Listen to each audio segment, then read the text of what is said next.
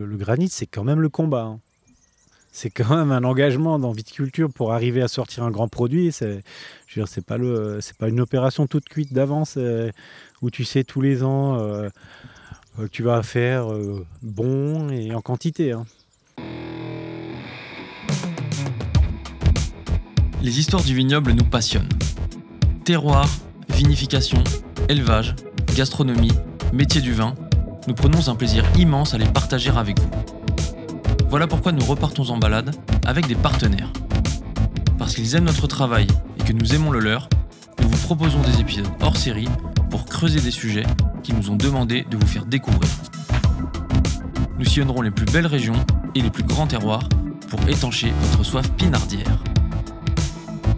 Bienvenue à toutes et à tous dans les hors-séries du bon grain de l'ivresse.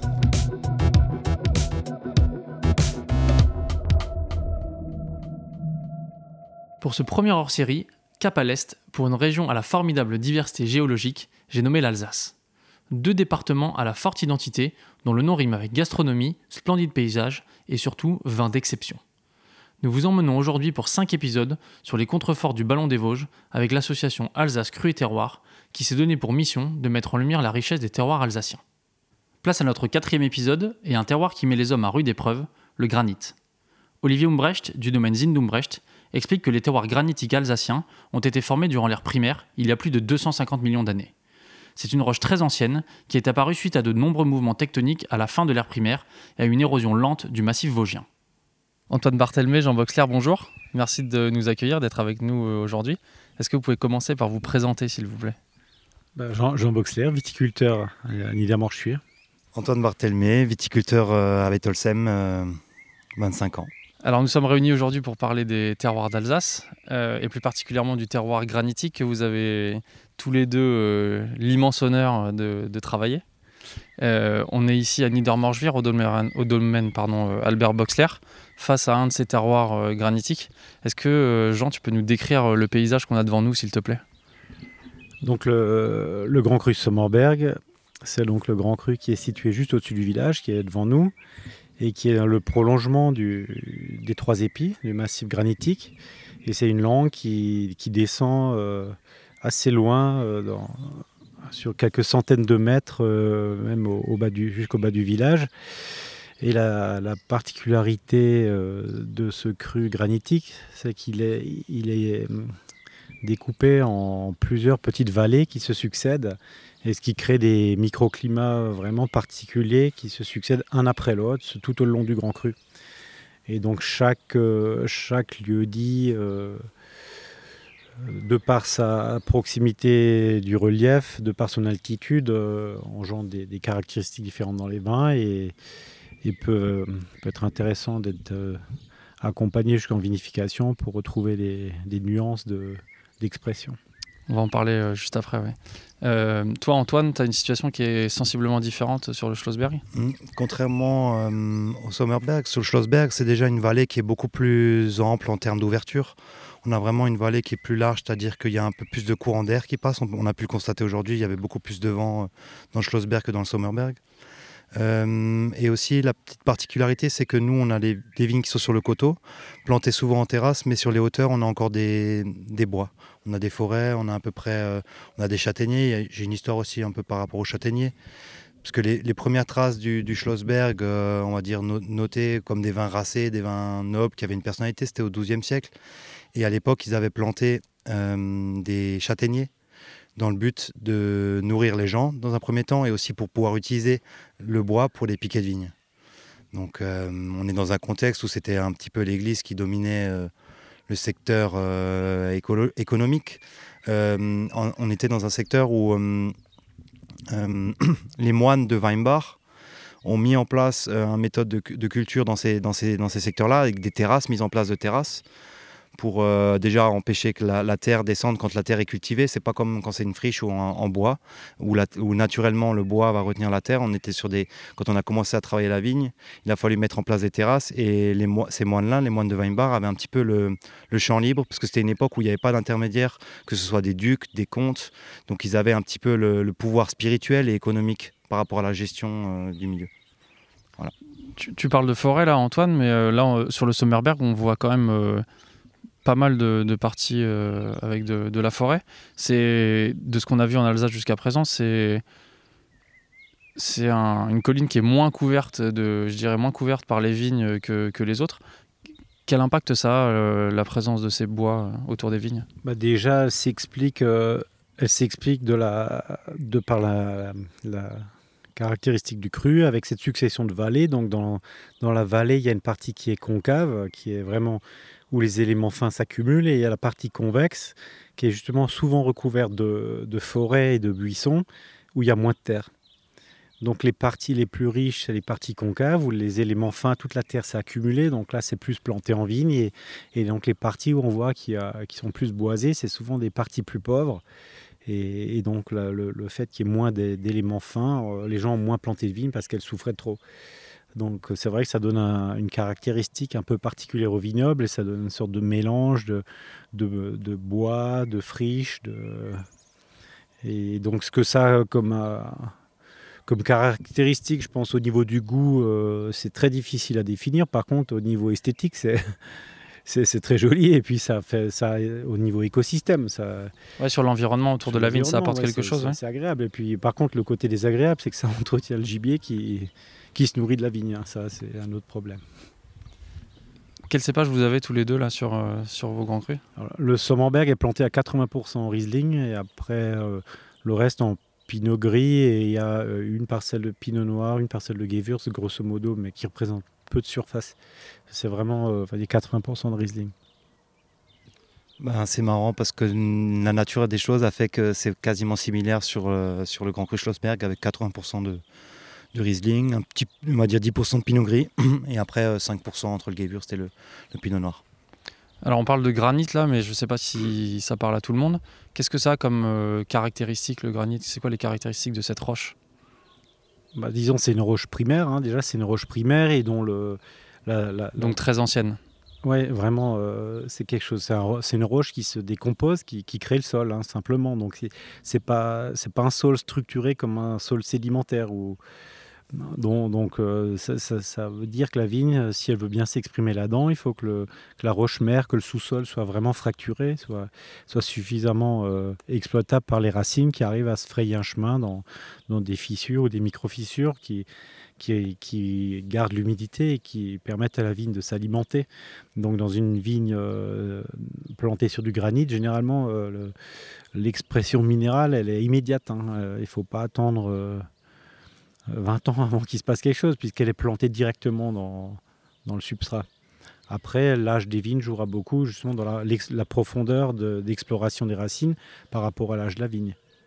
Antoine, tu dirais que c'est un type de terroir qui est exigeant à travailler? C'est très exigeant à travailler. C'est des terroirs euh, du coup avec des sols très friables.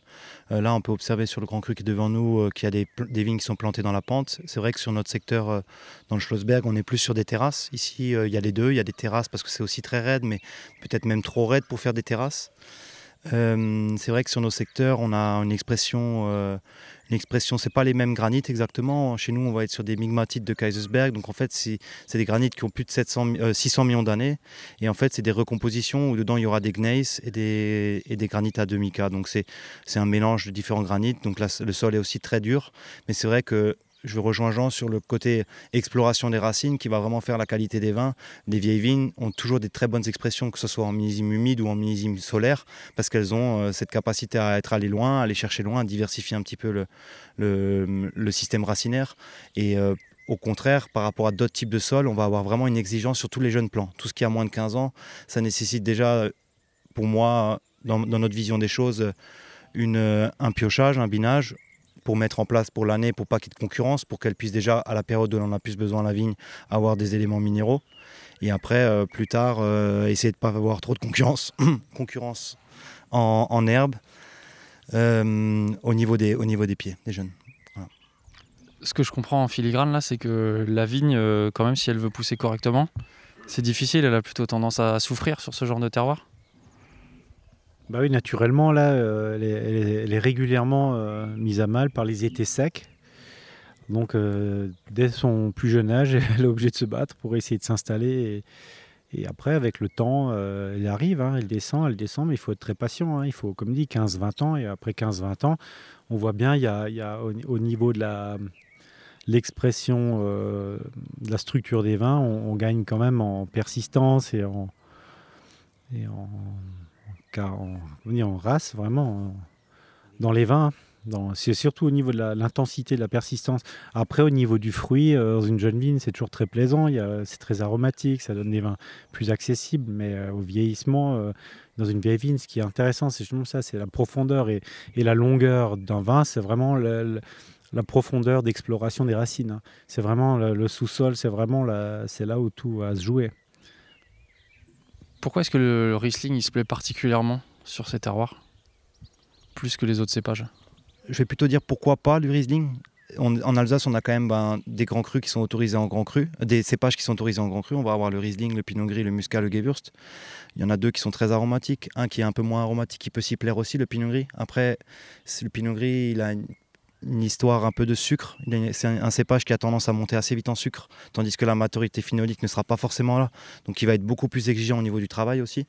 Mais c'est vrai que le Riesling, c'est quelque chose qui va mûrir plus lentement, plus doucement. Donc euh, c'est quelque chose qu'on va pouvoir attendre plus longtemps. Et c'est vrai que dans ces granites, il va pouvoir euh, s'exprimer pleinement et, avoir, euh, et refléter encore mieux l'identité et la typicité de ce sol.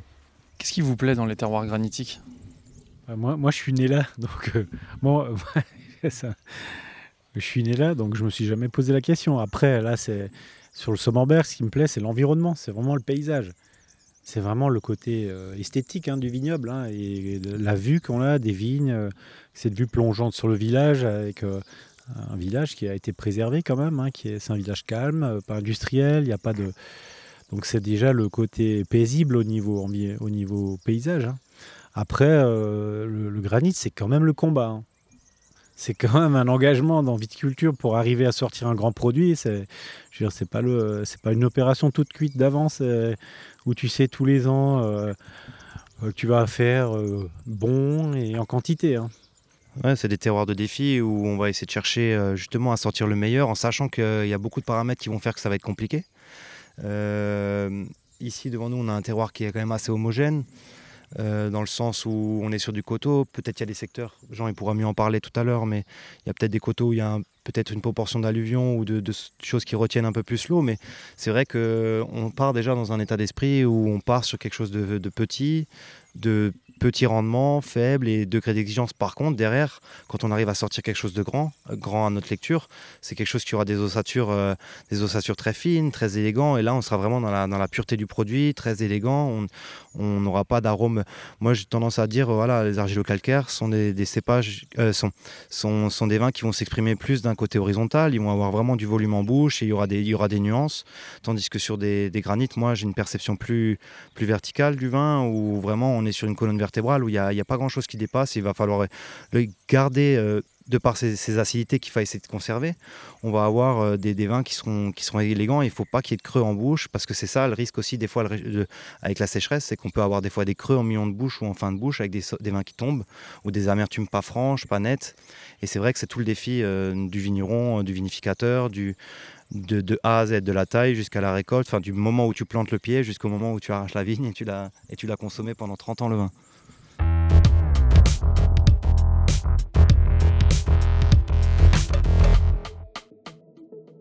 Est-ce que ces terroirs, ils vous obligent à avoir un traitement particulier des raisins pour la vinification et l'élevage? Plus de soins, plus de rigueur, ou je sais pas, mais en tout cas, est-ce que c'est différent de ce que vous faites sur un terroir euh, de calcaire par exemple?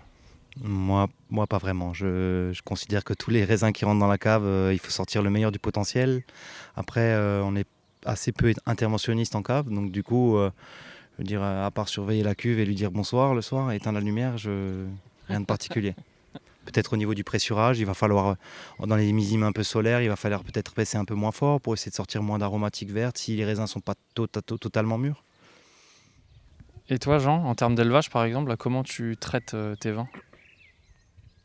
Bah, Disons, tout est travaillé dans le même, dans le même esprit, hein, dans les vignes, hein, quelles que soient les parcelles. Et, l'exigence est la même, hein, que ce soit la parcelle de chasse là ou les parcelles de grand cru. Et dans les vinifications également, c'est tout travaillé de la même manière. Quel élevage tu fais sur tes vins? Quel type d'élevage et combien de temps? Bah, Disons, c'est relativement simple. Le pressurage, c'est plutôt des pressurages longs, entre 8 et 12 heures en moyenne. Et après, c'est un débourbage statique, voilà, classique. et après, les, les, jus sont pompés en foudre ou en cuvinox selon le volume. Et après, les vins partent en fermentation et en général, les fermentations durent entre 2 mois et 4 mois. Et sur l'élevage Et les vins sont mis en bouteille euh, juste avant les vendanges, donc c'est 11 mois. Pourquoi tu fais pas des élevages plus longs sur les terroirs granitiques? 12 mois, 18 mois J'ai pas de place. Après, c'est des vins qui ne demandent pas plus. Hein c'est des vins qui ne demandent pas plus. Euh, ce qui demanderait un élevage plus long, ça serait des fermentations euh, plus, plus longues ou des refermentations au printemps où le vin il rentre dans un autre cycle de nouveau, où là il faut nouveau lui laisser quelques mois.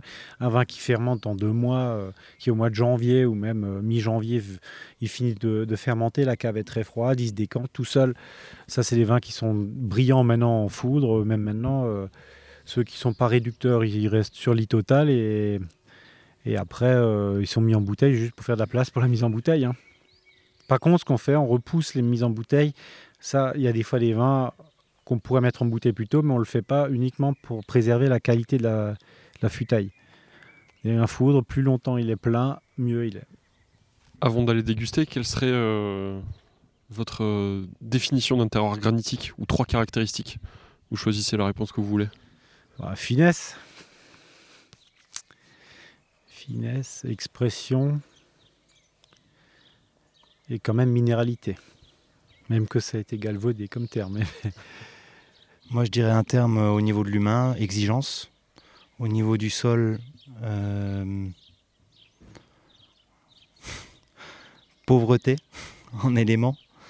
Et au niveau du vin, euh, élégance. Allez, on va goûter? C'est parti.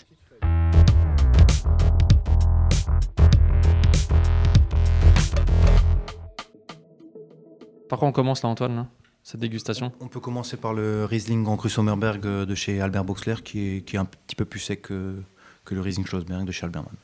Voilà. Qu'est-ce que t'en penses alors? Qu'est-ce qu'on a dans le verre là? Ben, Déjà, visuellement, on est sur des vins euh, qui sont assez clairs, avec des robes jaunes pâles, des belles, des belles robes or pâle, on va dire. Et le et millésime 2017, c'est vrai que là, il présente avec très peu de, très peu de couleurs. On est des nez assez discrets, c'est ça qu'on va retrouver sur les nez des granites, c'est des nez très très élégants, très discrets, très fins, c'est vraiment subtil, on est sur des, nez assez profonds, mais, mais c'est dur de capter. Euh, je veux dire, c'est pas des nez exubérants qui vont tout de suite te, donner un aromatique, c'est vrai qu'on va aller chercher, on est sur des côtés florales, mais des fleurs très douces, très propres.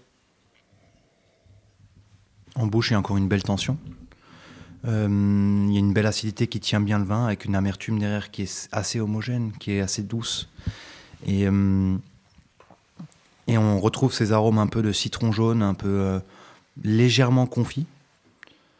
Alors le second, qu'est-ce que tu en penses du coup? Le second, alors le Schlossberg. Schlossberg de chez Alberman, bah, même millésime 2017. Le nez est plus explosif. C'est un peu plus fumé au nez. C'est un côté un peu plus fumé, un peu plus, euh, plus imposant, je trouve, aromatiquement, comme ça, avec un arôme un peu. Moi, je trouve fumé, c'est le mot. Ouais, ce n'est plus, plus. Là, il se présente, il est un peu plus complexe. C'est vrai que le premier est un peu plus réduit euh, pour l'instant, mais c'est vrai qu'il s'ouvre aussi peu à peu à l'aération. Euh, le, le, Riesling Schlossberg est un peu plus euh, éclatant au nez, on est quelque chose de, de plus volumineux. Qu'est-ce que vous trouvez dans ces deux vins comme caractéristique propre au terroir granitique? Alors, si je devais décrire le granit en général, je, serais incapable de le décrire là, parce que selon les parcelles, euh, il y a des expressions complètement différentes. Mais en l'occurrence, dans le, premier vin du Sommerberg de 2017, il est du lieu dit Ekberg. Et l'Ekberg, ça fait des vins dans ce profil-là, avec une acidité très vive et assez persistante avec beaucoup de tonus. Et c'est un vin qui vibre beaucoup en bouche et qui relance et qui relance et qui t'amène assez loin. Là, je trouve c'est juste au nez, je le trouvais un peu en, retrait. D'habitude, c'est un peu plus expressif, mais là, euh, voilà, mis à part le nez un peu fermé, je trouve la bouche, elle est assez lisible. Et je trouve c'est le rebond, le côté euh, vibrant de la bouche et, assez tonique. qui t'amène par petits à-coups. Ça va en profondeur, en profondeur, en profondeur. Et ça s'écrase pas. Ça remet du tonus. Chaque fois, ça relance un petit peu. Il y a une succession de petites vagues, comme ça, de vaguelettes qui te, maintiennent attentif. Et pour toi, Antoine, qu'est-ce que tu retrouves comme euh, caractéristique du granit dans ton, Ben, Des vins qui sont tout en très étirés, hein, très fins, euh, on va dire un, intérieur de basket, un, mec de 2m10 euh, très fin qui va, aller, qui va pouvoir monter au panier. Non, c'est des, des vins qui sont, qui sont énergétiques, mais en même temps qui sont du coup justement pour moi sur une retenue, pas des vins qui sont sur des dimensions calcaires où on aura le volume. Là, c'est vraiment de nouveau l'élégance, quelque chose de, très fin, quelque chose qu'il faut chercher. On a deux vins qui sont quand même intéressants dans le sens où euh, c'est des millésimes qui, qui étaient euh, millésimes avec un printemps un peu doux. Il y avait eu des gelées en 2017. Donc euh, je me rappelle que c'était, il y avait eu une petite récolte chez nous. On avait, on avait fait quasiment que, que 20 hecto-hectares. Donc il y avait pour moi, c'était presque une gelée un peu qualitative finalement parce que les raisins qui restaient étaient quand même assez intéressants. Il y avait eu un orage aussi en, en août parce que c'était derrière, derrière en été un millésime un peu solaire. Et puis finalement, justement, les orages dont on parlait tout à l'heure qui avaient redétendu un petit peu les raisins qui ont permis de continuer à faire du sucre et à être mûrs. Euh, moi, je me souviens que voilà, le, mien, c'est un, le Schlossberg, c'est un, vin qui a 6 grammes de sucre résiduel avec plus de, plus de 6,5 d'acidité. Donc pour moi, c'est des vins qui vont être euh, très intéressants en garde. On est sur des notes, bon, c'est un vin qui a 5 ans aujourd'hui. On est sur des notes qui sont plutôt, euh, plutôt florales, que ce soit sur le Sommerberg ou sur le Schlossberg. Et en niveau de texture de bouche, de nouveau, quelque chose d'assez élégant.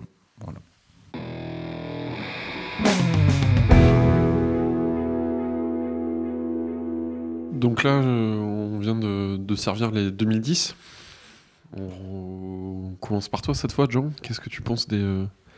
2010, euh, bah, c'était un millésime euh, extrêmement intéressant. Et c'était un millésime avec très peu de charge, très peu de rendement, et un millésime tardif où on a vendangé très tard.